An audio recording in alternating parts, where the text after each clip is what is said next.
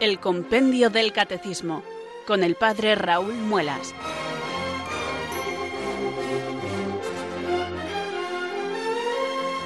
Muy buenas tardes, queridos oyentes de Radio María. Son las 4, las 3 en Canarias.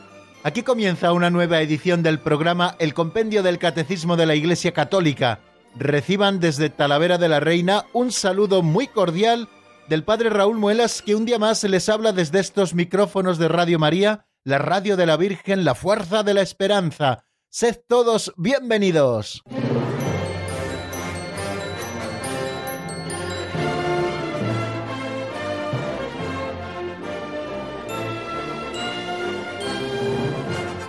Oye, me encanta la sensación, queridos amigos, de cuando abres un libro y ya se queda abierto por la página por la que le estás abriendo. Eso es señal de que el libro ya está domado, como les he dicho en algunas otras ocasiones. Y eso le ocurre ya a mi edición del Compendio del Catecismo de la Iglesia Católica, que le abro y se queda abierto por la página 104, que es en la que nos encontramos. Eso es señal de que el libro ya está trabajado. Espero que a ustedes les suceda lo mismo.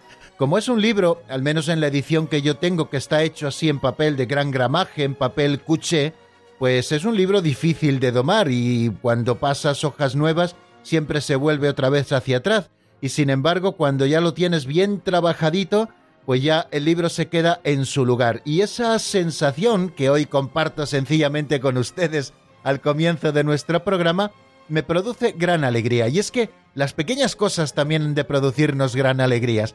Y los pequeños avances que nosotros hacemos en la doctrina católica a través de este libro de texto o ayudándonos de este libro de texto, que es el compendio del Catecismo de la Iglesia Católica, pues también es una alegría que se manifiesta en eso de tener un libro ya trabajado. Por eso les he recomendado en muchas ocasiones que si ustedes pueden, claro, siempre y cuando sea posible, que no solamente tengan el texto del compendio del catecismo en formato digital, que es muy fácil tener acceso a él a través de Internet, tecleando compendio del catecismo de la Iglesia Católica, pues la primera llamada siempre es a la página del Vaticano y allí encuentran el documento oficial y luego también existen en otros formatos para poder tenerlos en nuestros dispositivos móviles que ustedes pueden descargarse con toda confianza.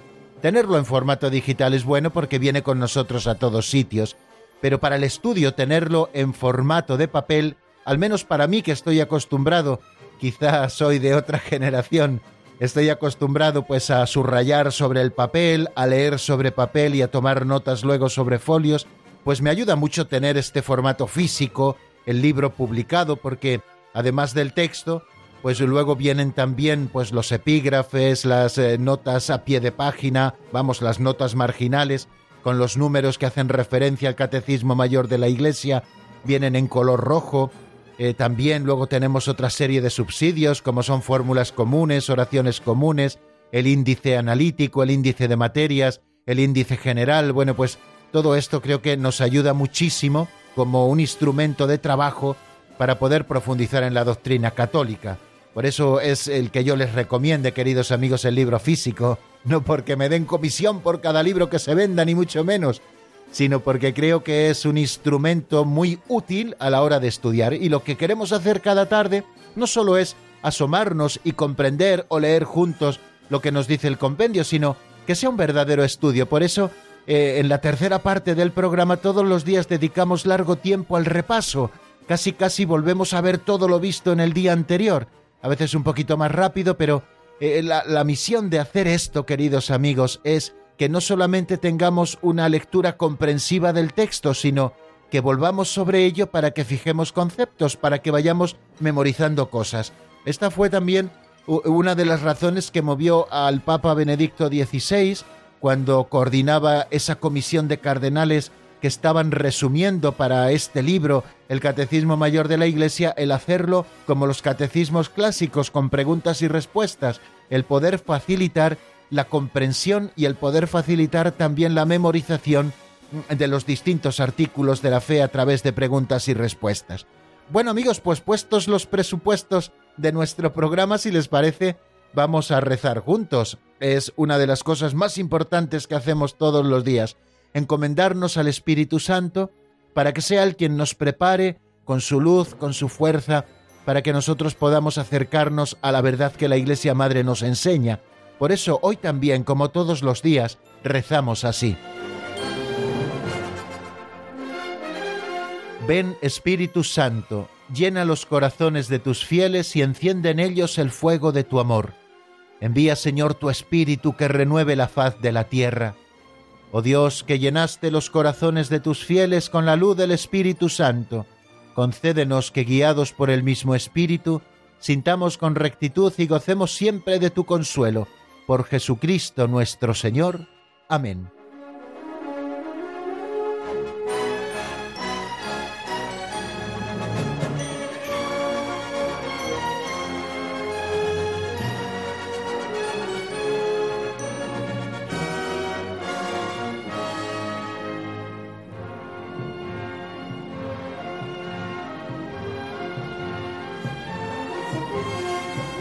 Me resulta curioso pensar, queridos oyentes, que uno de los espacios que más éxito tienen dentro de nuestro programa es este de las pinceladas de sabiduría.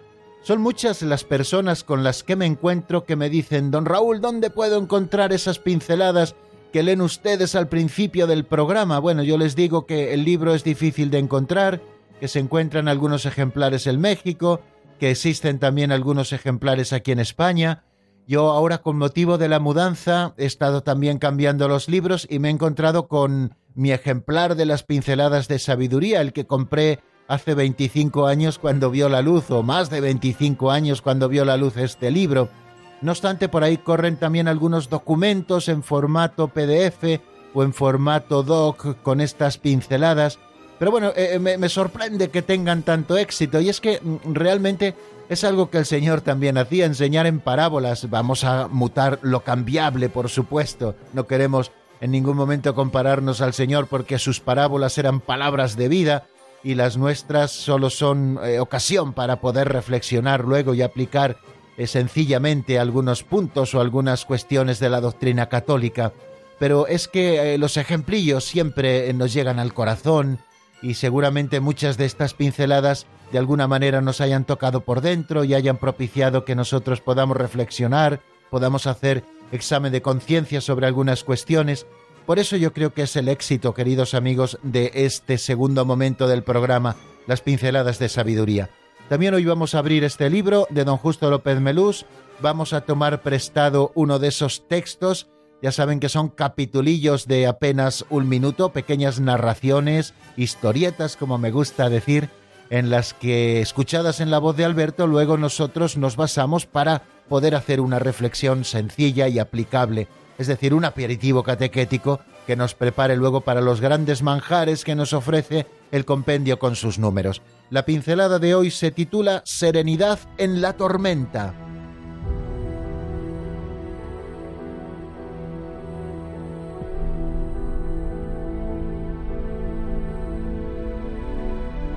Serenidad en la tormenta. No se trata de elogiar la apacella de los clásicos, ni la insensibilidad de los estoicos. Se trata de cultivar la serenidad y el equilibrio de los hombres maduros, la paz y el sosiego de los que ponen su confianza en el Señor en medio de la tormenta. Ni perder la calma en la adversidad, ni echar las campanas a volar en la prosperidad. A los hombres maduros se les conoce por su ecuanimidad y serenidad. Abauzit era un sabio naturalista de Ginebra que durante veintidós años estuvo midiendo la presión del aire, anotándola cuidadosamente. La nueva criada creyó que eran unos papeles viejos y los quemó.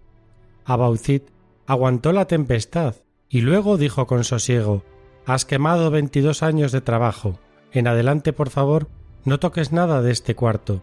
Después de la tremenda tragedia de la Armada Invencible, dijo serenamente Felipe II Yo no he enviado mi armada para luchar contra los elementos. A los embajadores, que temblaban en su presencia, les decía Sosiéguense. Pues eso.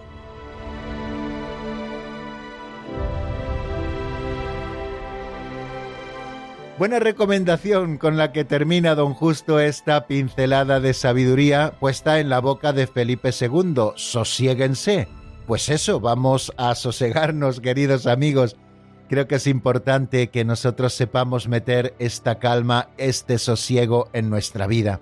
Recuerdo muchas veces ese episodio en el que los apóstoles se encontraban con Jesús en la barca, se levantó una tempestad terrible que parecía que la barca iba a zozobrar o iba a hundirse, eh, los apóstoles tenían miedo y Jesús estaba durmiendo en la popa y le despertaron asustados. Y Jesús les dijo, hombres de poca fe, se puso en pie sobre la barca y calmó y amainó al aire, al viento, a la tempestad, a los distintos elementos, para que devolviera el sosiego aquel lago que unos momentos antes estaba siendo hostil a aquellos apóstoles que tenían miedo y que no confiaron que Jesús iba con ellos en la barca y que con Jesús al lado nada puede pasar. Como nos recuerda San Pablo, si Cristo está con nosotros, ¿quién estará contra nosotros? El que no perdonó a su propio Hijo, sino que lo entregó a la muerte con nosotros, ¿cómo no nos va a dar todo con Él? ¿Quién podrá apartarnos del amor de Cristo? El hambre, la persecución, el peligro, la espada. En todo eso vencemos fácilmente por aquel que nos ha amado. Esta calma y este sosiego que don Justo llama madurez, creo que no se refieren solamente a la calma y al sosiego propios de determinados temperamentos y propio de determinadas psicologías, sino que se está refiriendo a algo mucho más profundo, a la calma y al sosiego de aquel que confía en la providencia divina, que ha leído esas palabras del Evangelio de San Mateo, en donde Jesús nos recuerda, ¿no veis los lirios del campo? Pues bien, eh, ni Salomón en todo su reino se vistió como uno de ellos, y sin embargo los lirios del campo no se encargan de tejer. ¿No veis los pájaros del cielo? Pues vuestro Padre del cielo los alimenta, y ya os digo que a ninguna de ellos les falta esa comida necesaria para seguir viviendo.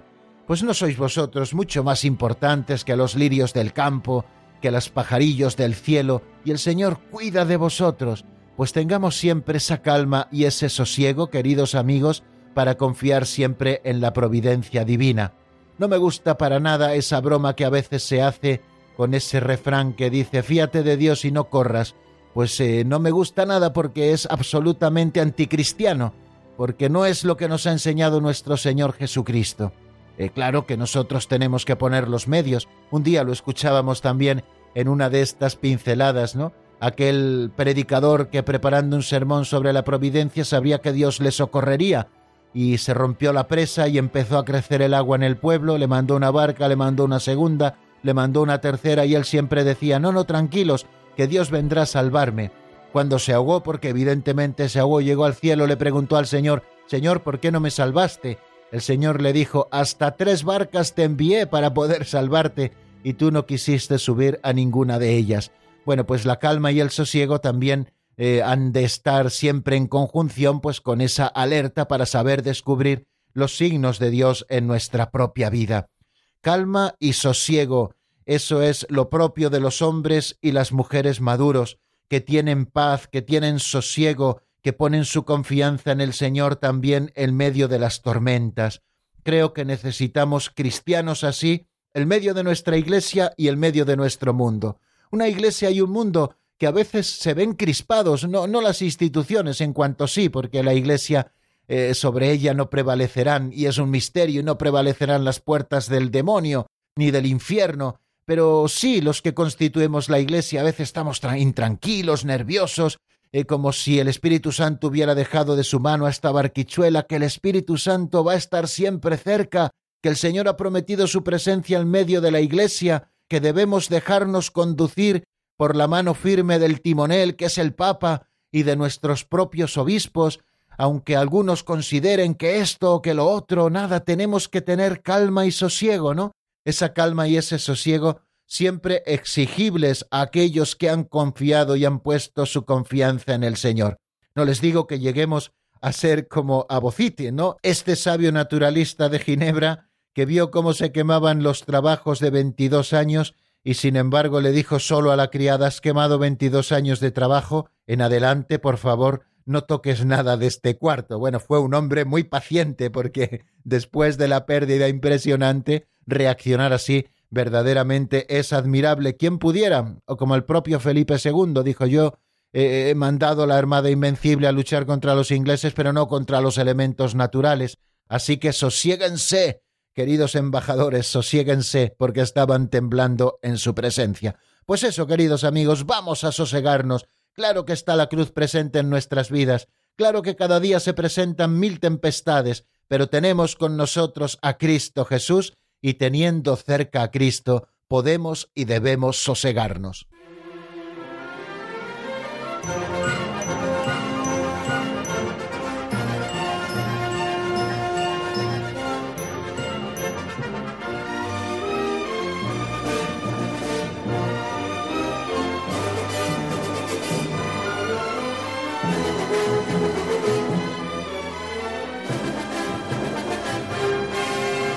Continuamos, queridos oyentes, en la sintonía de Radio María. Estamos aquí en el Compendio del Catecismo y les habla, como todos los días, el Padre Raúl Muelas desde Talavera de la Reina.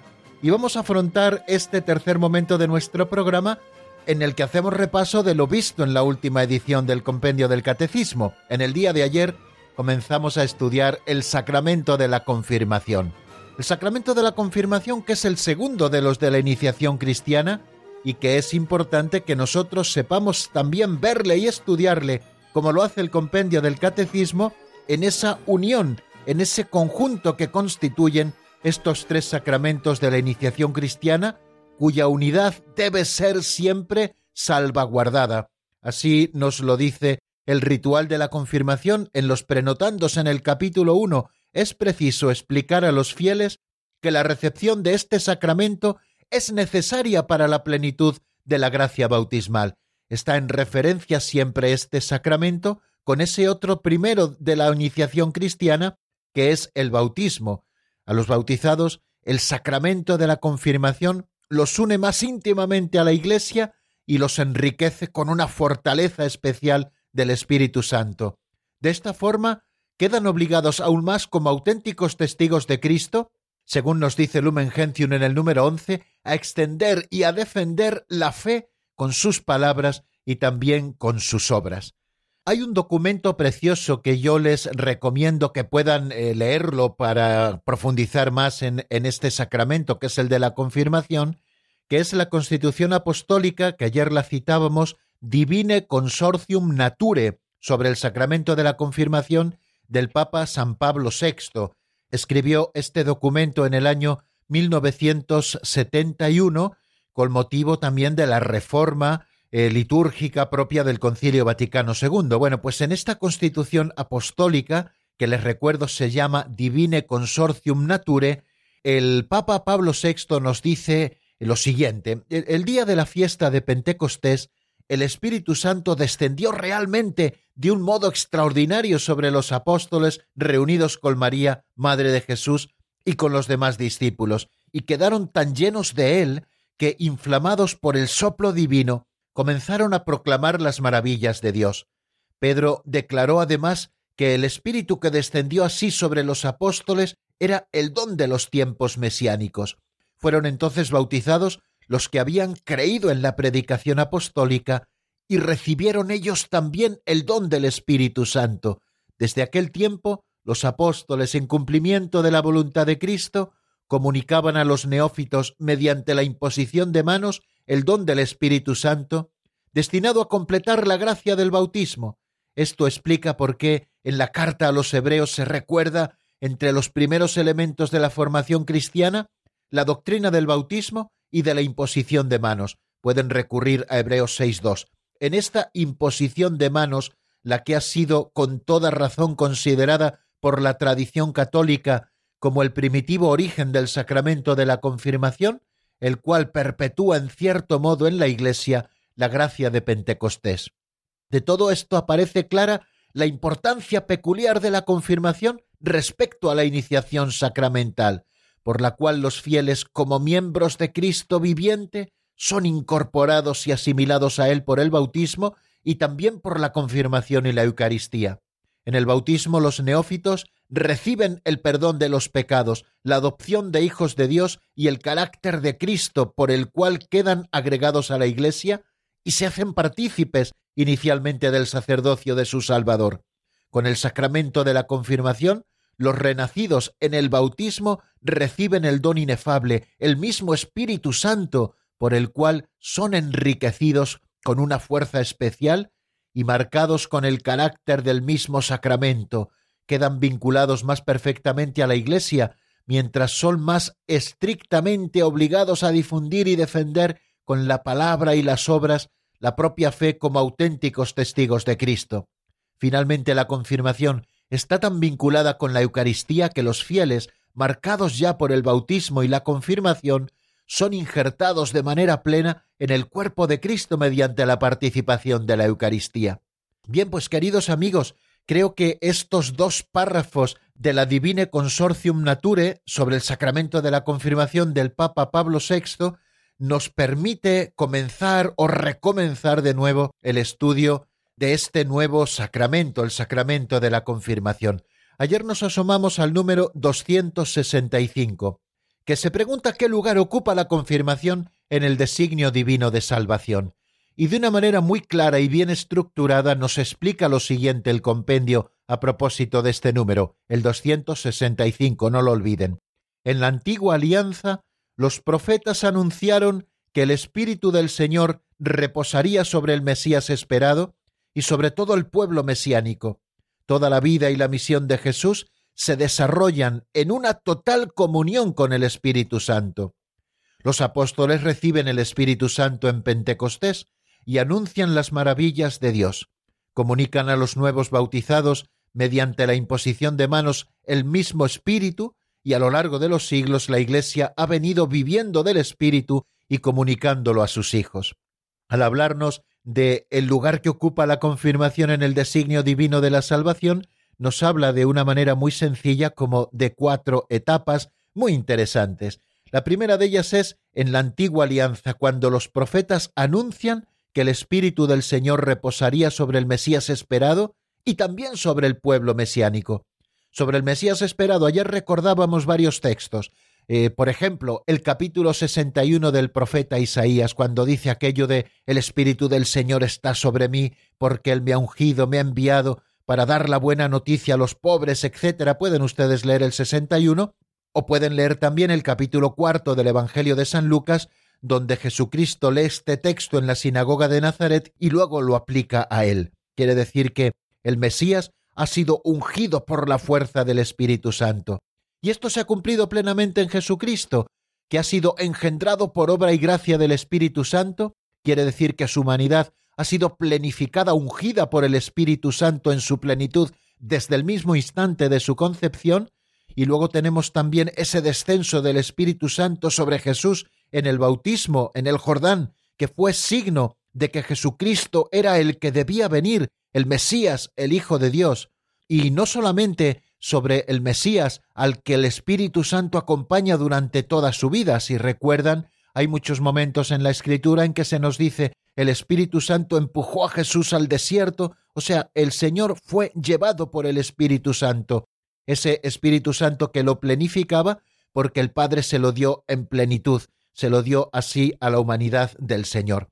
Pero no sólo el Mesías esperado fue ungido por el Espíritu Santo, sino que también todo el pueblo mesiánico ha sido ungido por el Espíritu Santo. Ayer recordábamos dos profecías, una de Ezequiel que encuentran en el capítulo 36, 25, 27 y otra del profeta Joel que encuentran en el capítulo tercero en los primeros tres versículos, ¿no? Bueno, pues también este derramamiento del Espíritu Santo sobre el pueblo mesiánico se cumple con Jesucristo, que en repetidas ocasiones prometió esta efusión del Espíritu a sus apóstoles, una promesa que se realizó primero el día de la Pascua, cuando Jesús exhala sobre ellos su aliento y les dice recibid el Espíritu Santo, y que luego de una manera más manifiesta y solemne aparece en el día de Pentecostés, cuando los apóstoles llenos del Espíritu Santo comienzan a proclamar las maravillas de Dios, y es cuando Pedro declara que esta efusión del Espíritu es el signo de los tiempos mesiánicos, y así los que creyeron en la predicación de aquellos apóstoles y se hicieron bautizar, recibieron también el don del Espíritu Santo. Y desde aquel tiempo desde los hechos de los apóstoles, desde el día de Pentecostés, estos apóstoles, en cumplimiento de la voluntad de Cristo, han ido comunicando a los neófitos mediante la imposición de las manos, como leíamos en ese texto del Papa Pablo VI, el don del Espíritu Santo, que está destinado a completar la gracia del bautismo, y lo han hecho por la imposición de las manos. En esa imposición de las manos la tradición católica siempre ha visto el primitivo origen del sacramento de la confirmación, que en cierto modo perpetúa en la Iglesia esa gracia impresionante de Pentecostés. Bueno, pues estas cosas, queridos amigos, fue las que estuvimos viendo ayer en nuestro estudio cuando comenzábamos asomarnos a este nuevo sacramento que es el de la confirmación, un sacramento que por otra parte estoy convencido de que tenemos que redescubrir y sobre todo volver a presentar su necesidad para los fieles, que no basta con el bautismo, que existe el sacramento de la confirmación que viene a plenificar la gracia del bautismo y a desbordar sobre nosotros la plenitud del Espíritu Santo. Queridos padres, ayuden, empujen, convenzan a sus hijos para que se preparen a recibir el sacramento de la confirmación que les enriquecerá como cristianos para poder tener toda esa iniciación cristiana, bautismo, confirmación y Eucaristía. Nos detenemos un momentito en la palabra, queridos amigos, y les ofrezco una canción preciosa de Atenas María que se titula Digno de alabar. Espero que les guste y enseguida continuamos estudiando el sacramento de la confirmación.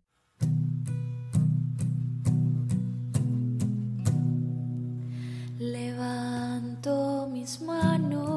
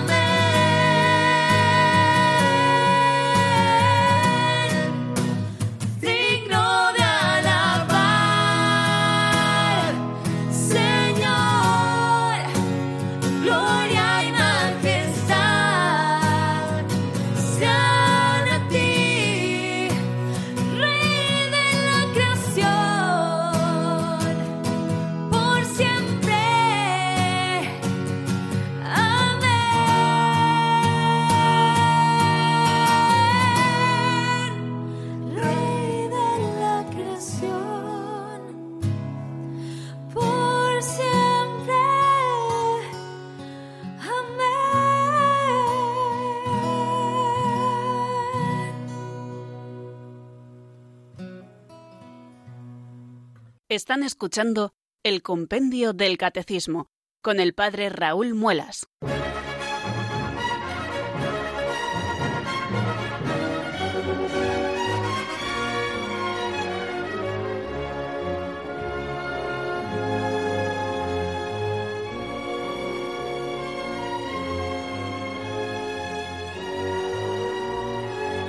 Seguimos avanzando, queridos amigos, en el estudio del sacramento de la confirmación, tal y como nos propone el programa que estamos siguiendo, que no es otro que el compendio del Catecismo de la Iglesia Católica. El siguiente número con el que nos encontramos, después de este introductorio que nos habla de qué lugar ocupa la confirmación en el designio divino de la salvación, vamos a estudiar el 266, que nos habla de los nombres que recibe este sacramento. Así lo hicimos también cuando estudiamos el bautismo. Estudiamos los diferentes nombres con el que designábamos aquel primer sacramento de la iniciación cristiana. Pues ahora vamos a estudiar, queridos amigos, los nombres con el que designamos a este sacramento de la madurez de la iniciación cristiana o segundo sacramento, que es el de confirmación o crismación, tal y como se recoge en el número 266. La pregunta literal es la siguiente: ¿por qué se llama confirmación o crismación? Vamos a ver qué es lo que nos dice el compendio en la voz de Marta Jara.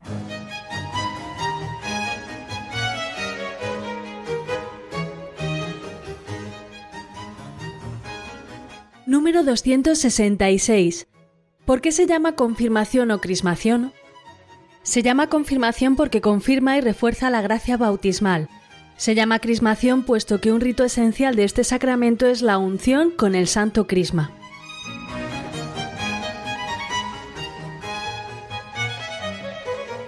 Bueno amigos, creo que el número es muy sencillo de entender y nos lo dice el catecismo en muy poquitas palabras. Se llama confirmación, acabamos de escuchar, porque confirma y refuerza la gracia bautismal. Y se llama crismación, puesto que un rito esencial de este sacramento es la unción con el santo crisma, que en las iglesias orientales eh, se llama miron, unción con el santo miron. Bueno, pues creo que está muy claro el porqué de esos dos nombres. El de confirmación, porque confirma y refuerza la gracia bautismal. El sacramento de la confirmación, como hemos dicho, es uno de esos tres sacramentos de la iniciación cristiana, y la misma palabra con la que designamos al sacramento, sobre todo aquí en Occidente, el de confirmación, esa misma palabra significa afirmar, consolidar, y ya nos está diciendo mucho de lo que es este sacramento porque en este sacramento se fortalece y se completa la obra del bautismo. Por el sacramento de la confirmación, el bautizado se fortalece con el don del Espíritu Santo, se logra por tanto un arraigo más profundo a la filiación divina, se une más íntimamente el confirmado con la Iglesia, fortaleciéndose para ser testigo de Jesucristo en medio del mundo a través de sus palabras y también a través de sus obras, y por este sacramento el que se confirma es capaz de defender su fe y de transmitirla. A partir de recibir el sacramento de la confirmación, nos convertimos en cristianos maduros y podremos llevar una vida cristiana más perfecta, más activa. Es el sacramento de la madurez cristiana, como les decía antes, y que nos hace capaces de ser testigos de Cristo. Fijaros cuando en el día de Pentecostés, eh, el día de la efusión del Espíritu Santo sobre la Iglesia, eh, los apóstoles y los discípulos se encontraban reunidos junto con María y otras mujeres, estaban temerosos los discípulos, no entendían lo que había pasado y se encontraban tristes. Y de repente descendió el Espíritu Santo sobre ellos y quedaron en ese momento transformados. Y a partir de ese día entendieron todo lo que había sucedido, dejaron de tener miedo, se lanzaron a predicar y a bautizar y por lo tanto a cumplir esa misión que Cristo les había confiado antes de ascender al cielo, la confirmación, por tanto, que es ese sacramento que nos fortalece en la gracia bautismal, es para nosotros nuestro Pentecostés personal. El Espíritu Santo, que está actuando constantemente sobre la Iglesia de modos muy diversos, viene a nosotros en la confirmación y es una de las formas en que Él se hace presente en el pueblo de Dios. Fijaros entonces, por tanto, por qué se llama confirmación, porque confirma y refuerza la gracia bautismal. Algunos han pensado que se llama confirmación porque en ese sacramento el que se acerca a recibirlo como ya lo hace siendo más adulto que cuando era niño, porque recibió el bautismo de niño, pues es el propio confirmado el que confirma su fe. No, no, nada de eso. No significa que el confirmado confirme su fe y la diga de una manera personal, puesto que ya también se le pregunta en el rito de la confirmación si cree en Dios Padre, en Dios Hijo y en Dios Espíritu Santo. Este nombre de confirmación no viene, por tanto, de que el propio que se confirma sea el que confirme su fe, sino que es el Espíritu Santo el que viene a confirmar y a reforzar la gracia bautismal. Esto tenemos que tenerlo muy claro. Y nos dice también este número 266 que se llama crismación, puesto que es el rito esencial de este sacramento, es la unción con el santo crisma, que como les he dicho antes, en las iglesias orientales se llama el santo mirón.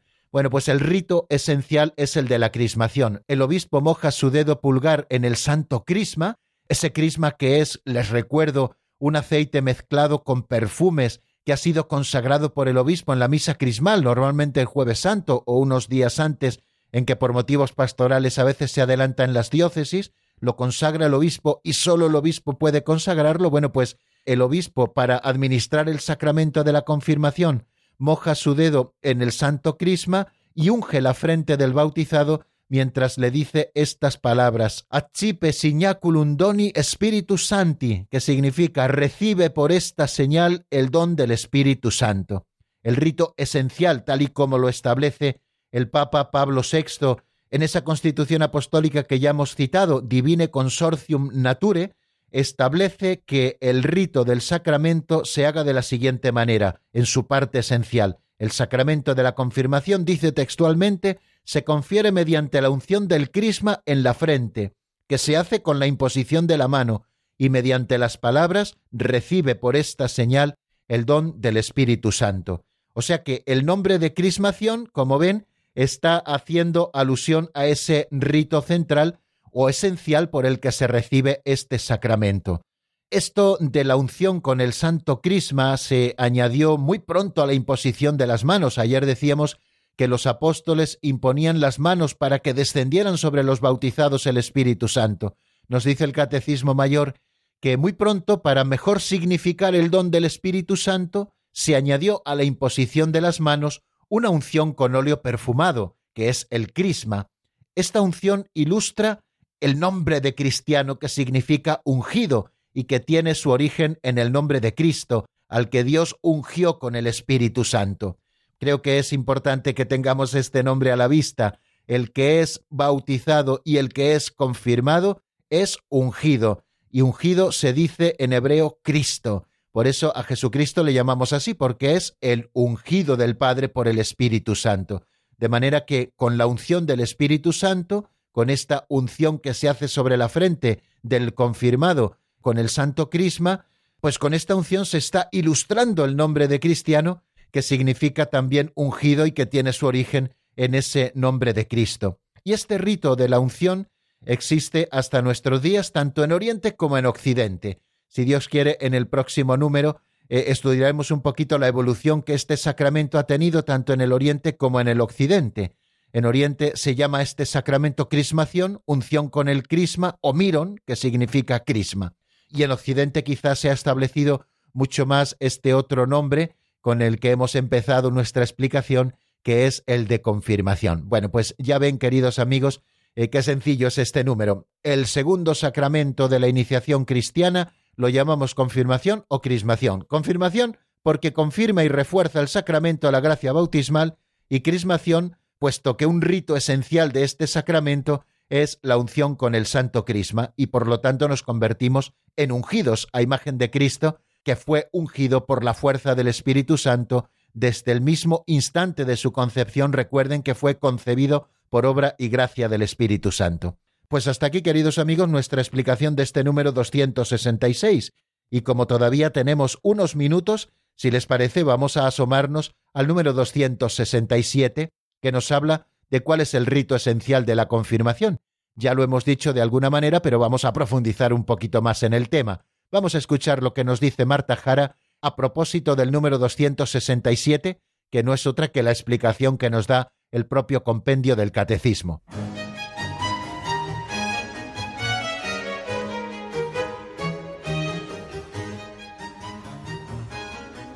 Número 267. ¿Cuál es el rito esencial de la confirmación?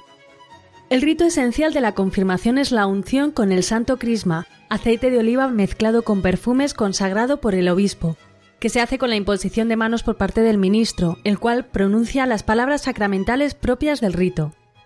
En Occidente esta unción se hace sobre la frente del bautizado con estas palabras. Recibe por esta señal el don del Espíritu Santo.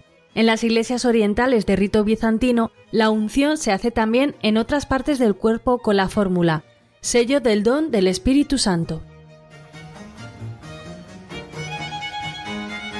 Una de las cosas bonitas que tiene, queridos oyentes, estar repasando los sacramentos es que nos dan la posibilidad de repasar el rito con el que estos sacramentos se administran, y así nos ocurre también con el rito de la confirmación. Hemos escuchado lo que nos dice como explicación a esa pregunta ¿cuál es el rito esencial de la confirmación? Es la unción con el santo crisma y nos especifica que es el aceite de oliva mezclado con perfumes consagrado por el obispo en la misa crismal, que se hace con la imposición de manos por parte del ministro el cual pronuncia las palabras sacramentales propias del rito. En Occidente, esta unción se hace sobre la frente del bautizado con estas palabras. Recibe por esta señal el don del Espíritu Santo. En las iglesias orientales de rito bizantino, continúa diciéndonos la explicación a este número 267, la unción se hace también en otras partes del cuerpo con la fórmula sello del don del Espíritu Santo. Bueno, pues vamos a repasar en estos minutos que nos quedan si les parece, queridos amigos, cómo es el rito de la confirmación. Seguramente muchos de ustedes hayan asistido en alguna ocasión a la administración del sacramento de la confirmación, alguno de sus familiares o alguno de sus amigos, o hayan ido a la parroquia y ese día eran confirmados los jóvenes de la parroquia o los más adultos o incluso los niños, ¿no? Bueno, pues el rito es muy sencillo. Eh, tiene varios ritos accesorios y un rito esencial que es el que ya hemos explicado. Normalmente se administra el sacramento de la confirmación dentro de la misa y normalmente es el obispo quien administra este sacramento y en caso de que él no pueda ir, pues porque a veces no puede llegar a toda la diócesis, pues es el sacerdote que él designa para que le represente y administre el sacramento del bautismo en su nombre. Normalmente o suelen ser los vicarios episcopales o también los arciprestes o incluso en algunos lugares es el párroco el que recibe esta autorización del obispo para poder administrar el sacramento de la confirmación a los jóvenes de su parroquia. Bueno, pues normalmente digo, el sacramento de la confirmación se administra en el seno de la Santa Misa, dentro de la celebración de la Santa Misa. Y más o menos los ritos son así. Después de leer la palabra de Dios y de la proclamación del Evangelio, se hace la presentación de los confirmados. El representante de la parroquia, normalmente el párroco, o uno de los catequistas que se ha encargado de la formación de estos chicos, le dice al obispo, estos jóvenes fueron bautizados con la promesa de que serían educados en la fe y de que un día recibirían por la confirmación la plenitud del Espíritu Santo. Ese fue el compromiso de sus padres y padrinos en el bautismo. Como responsable de la acción catequética, tengo la satisfacción de decir a la comunidad reunida y a su padre y pastor nuestro obispo, si es el que está presente, que estos jóvenes han recibido la catequesis adecuada a su edad. Y previamente ha ido llamando por su nombre a cada uno de los que van a ser confirmados y estos se levantan en presencia del ministro del sacramento diciendo presente o aquí estoy o aquí estoy Señor o una fórmula parecida con la que ellos ratifican ese llamamiento respondiendo a la iglesia que les llama para recibir el sacramento de la confirmación. Después tiene lugar la homilía y después de la homilía propiamente dicha comienza el rito de la confirmación, primero con la renovación de las promesas del bautismo. Aquellos que van a ser confirmados, ya de una manera más consciente porque son más adultos, primero renuncian a Satanás y a sus obras y seducciones, y después profesan su fe en Dios Padre Todopoderoso, Creador del cielo y de la tierra, en Jesucristo, su único Hijo nuestro Señor, después en el Espíritu Santo, Señor y Dador de vida, que hoy les será comunicado de un modo singular por el sacramento de la confirmación, como fue dado a los apóstoles el día de Pentecostés, profesan su fe en la Santa Iglesia Católica, en la comunión de los santos, en el perdón de los pecados, en la resurrección de la carne y en la vida eterna. Y después de esta profesión de la fe, tiene lugar una primera imposición de manos general que hace el obispo, con estas palabras, Dios Todopoderoso, Padre de nuestro Señor Jesucristo, que regeneraste por el agua y el Espíritu Santo a estos siervos tuyos y los libraste del pecado. Escucha nuestra oración y envía sobre ellos el Espíritu Santo defensor. Llénalos de espíritu de sabiduría y de inteligencia, de espíritu de consejo y de fortaleza, de espíritu de ciencia y de piedad, y cólmalos del espíritu de tu santo temor. Por Jesucristo nuestro Señor. Amén.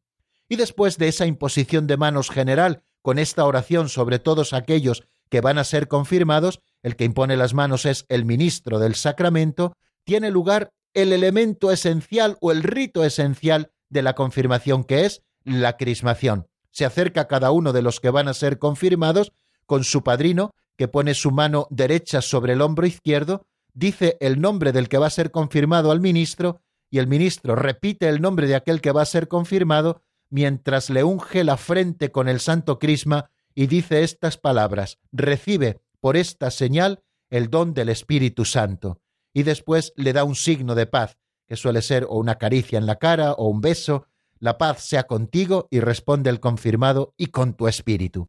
Bueno, pues así de sencillo es el rito de la confirmación, queridos amigos.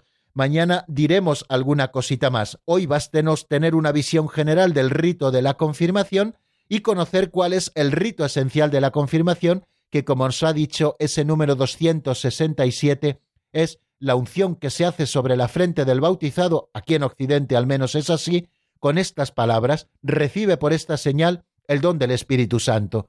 En las iglesias orientales de rito bizantino, la unción no solo se hace en la frente, sino también en otras partes del cuerpo, con otra fórmula, sello del don del Espíritu Santo, tal y como recoge ese número 267. Bueno amigos, pues aquí lo dejamos porque se nos acaba el tiempo y queremos también hablar con ustedes. Por eso abrimos nuestro teléfono de directo. Es el 91 005 9419. 91005 9419. Pueden ustedes ir marcándole si quieren preguntarnos alguna cosita o aportar también alguna reflexión sobre lo que estamos diciendo mientras escuchamos una canción de Estela García y de Rudy López titulada Sáname Jesús. Está sacada del álbum Brilla tu luz.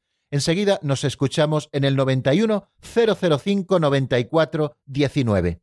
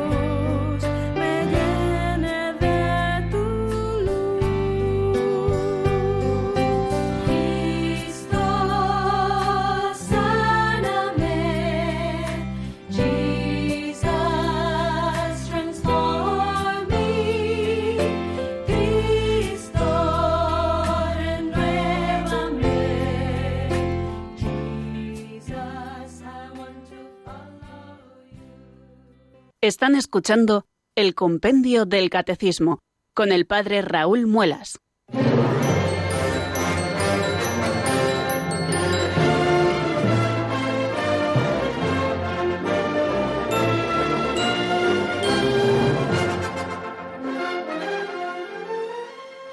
Solo hemos podido escuchar, queridos oyentes, unos compases de esta canción titulada Sáname Señor de Estela García y Rudy López.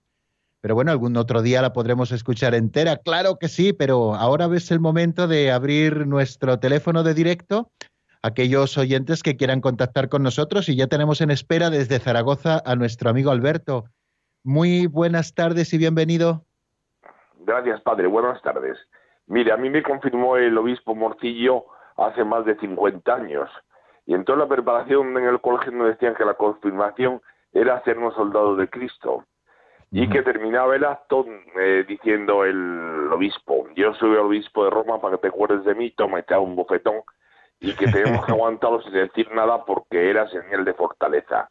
Eso por una parte. Y por otra, cuando antes al principio ha contado lo de eh, no es lo de no corras que, que Dios no- bueno el refrán es eh, fíjate de la Virgen y no corras y eso fue un hecho histórico con las guerras carlistas que si quiere le puedo contar y si no se lo cuento en otro momento Bueno, muy bien. Pues eh, conoceremos un día, si Dios quiere, claro que sí, ese, ese dicho, un poco la, la, la génesis de ese dicho, ¿no? De fíate de la Virgen y no corras, que sí es verdad, yo lo he utilizado diciendo fíate de Dios y no corras, es verdad. Bueno, pues eh, evidentemente eh, el rito de, de la confirmación ha cambiado un poco. De hecho, citaba hace pues un momento citaba una eh, constitución apostólica del Papa Pablo VI que se titula Divine Consortium Nature, en la cual el Papa Pablo VI establece cuál es el rito esencial propiamente de, de este sacramento, variando un poco la fórmula anterior por su potestad apostólica, ¿no? Y lo de yo soy el obispo de Roma y para que te acuerdes de mi toma, eso siempre fue como una broma, ¿no? Que siempre se decía, puesto que Ahora mm, se da más, el, por ejemplo, el señor arzobispo de Toledo así lo hace y también sus vicarios, que en el momento de dar la paz después de la crismación, que se dice la paz sea contigo, pues en vez de dar una pequeña así tortita en la cara a modo de caricia y no a modo de bofetón, ¿no?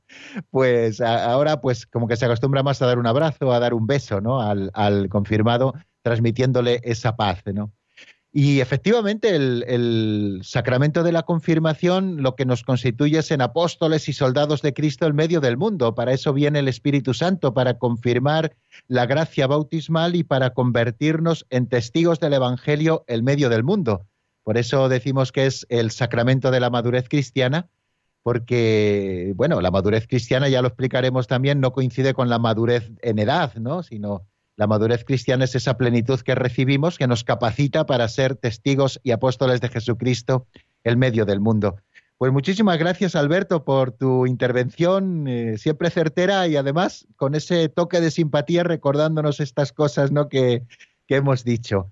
Vamos a dar paso a otra llamada que nos llega desde Madrid y que se trata de María. Buenas tardes y bienvenida. Muy buenas tardes, padre. Bienvenida. Gracias por atenderme. Mire, yo fui, co- creo, no lo sé porque tengo una nebulosa, que fue confirmada hace 60 años. Entonces yo quiero saber dónde puedo mm, mm, corroborar que fui confirmada, porque supongo que será en la parroquia, pero yo la nebulosa que tengo, creo que fue en el instituto. Entonces, del instituto lo pasan a la parroquia, porque yo no sé, me acuerdo de todo, de la comunión, del bautismo. Bueno, el bautismo no, porque me lo dijeron. Pero me acuerdo de todo. Sin embargo, de la confirmación es que tengo una nebulosa y a, y a veces tengo dudas de que no he sido confirmada. No lo sé. Entonces, Bueno, si, sí. si hubiera sido en el instituto donde fui confirmada, ¿eso lo pasan a la parroquia o cómo puedo enterarme de que si estoy confirmada o no? Claro que sí. Bueno, pues se lo digo, se lo digo enseguida. Eh, puede que tenga una nebulosa porque fuera confirmada quizá demasiado jovencita. Antes eh, se aprovechaba las visitas pastorales de los obispos, tanto a las parroquias como a los colegios e institutos, para confirmar a todos los niños y jóvenes y adultos que no estaban confirmados. Eh, como era solo el obispo el que confirmaba, pues se aprovechaban las visitas pastorales y algunos eran confirmados siendo niños que iban en brazos de sus padres a la confirmación. O sea que por eso a lo mejor fue confirmada muy jovencita y por eso no lo recuerda bien. No obstante, para saberlo, lo único que tiene que hacer es dirigirse a la parroquia en la que fue bautizada.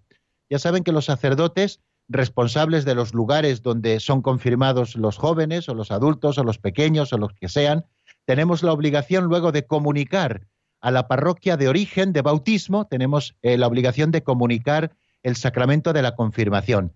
Y eh, el sacramento de la confirmación se inscribe eh, como nota marginal en la partida de bautismo. Por lo tanto, eh, si usted está confirmada, pues estará anotado en su partida de bautismo porque los sacerdotes de antes, hombre, también los de ahora, pero los de antes eran muy diligentes a la hora de cumplir estas obligaciones de comunicación. Entonces, como le digo, allí estará recogido. Así que si usted sabe dónde está bautizada, pues simplemente es dirigirse a su parroquia de bautismo y pedir una partida de bautismo y en esa partida literal de bautismo aparecerá también las notas marginales y las notas marginales son eh, la confirmación y es también eh, la boda. Si usted está casada, pues también aparece en esa nota de, de bautismo.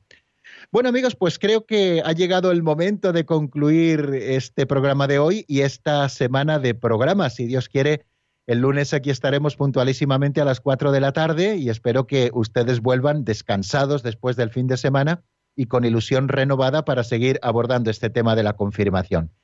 Les doy la bendición y me despido hasta el lunes si Dios quiere. La bendición de Dios Todopoderoso, Padre, Hijo y Espíritu Santo, descienda sobre vosotros y permanezca para siempre. Amén. Hasta el lunes si Dios quiere, amigos.